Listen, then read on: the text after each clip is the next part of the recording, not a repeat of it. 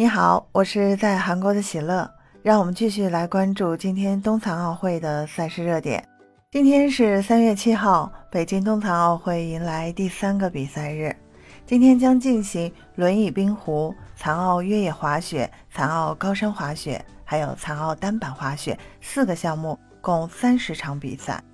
其中，在残奥高山滑雪。残奥越野滑雪还有残奥单板滑雪这三个项目上将决出十四枚金牌，其中在云顶滑雪公园将进行残奥单板滑雪比赛。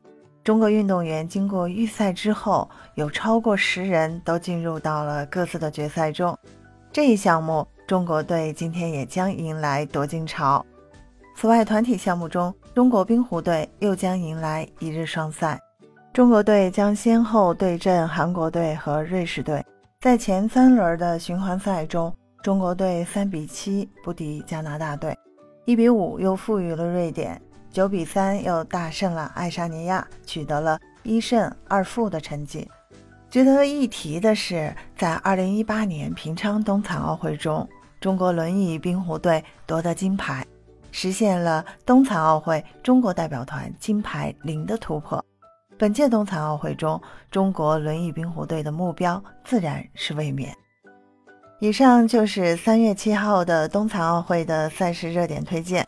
关注北京冬残奥会，关注喜乐思密达，让我们每天为冬残奥运健儿们加油！也记得给喜乐在评论区留言和点赞哦，谢谢你的鼓励。我们下期节目见。